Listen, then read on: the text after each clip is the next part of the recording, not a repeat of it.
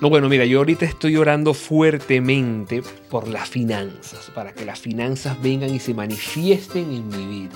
No, bueno, yo estoy orando es por salud, ¿sabes? Y no, yo estoy orando... Eso no funciona así, papá. ¿Sabes? La palabra oración está dividida hora y acción. Son dos palabras que podemos encontrar allí. Ahora, solamente orar no es suficiente. No podemos solamente orar por finanzas y esperar que el dinero aparezca de manera mágica, milagrosa o mística. No podemos simplemente orar por salud y esperar a sanidad.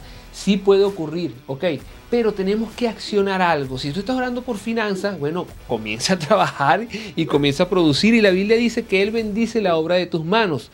Si estás orando por salud, ónchale, por lo menos vamos a comenzar a hacer ejercicio, vamos a comer sano.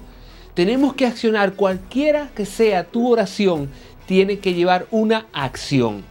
Y recuerda, arroba Isdaviel en todas las redes sociales. Si tienes una idea, wow, mira, leí esto, sería bueno para eso no funciona así, papá. Escríbenos, arroba Isdaviel.